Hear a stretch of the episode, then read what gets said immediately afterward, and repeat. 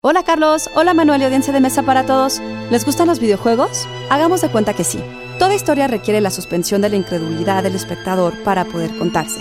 Es ese hagamos de cuenta que nos permite involucrarnos emocionalmente con los personajes. En el caso de los videojuegos, se trata de ese círculo mágico en el que las reglas de la realidad son reemplazadas por la realidad del juego. ¿Por qué es tan importante distinguir una de otra? Institute. Masterpiece Your Life. Llamamos círculo mágico al lugar definido por todo juego que tenga lugar en un espacio y tiempo determinados.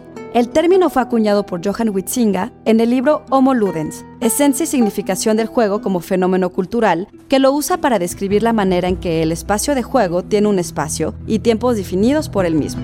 Posteriormente, Eric Zimmerman y Katie Salen hacen referencia al término en Rules of Play Game Design Fundamentals, como el lugar donde el juego ocurre, y según ellos, hablar de un círculo mágico resulta adecuado para describir el fenómeno, ya que algo de veras mágico ocurre cuando se inicia un juego.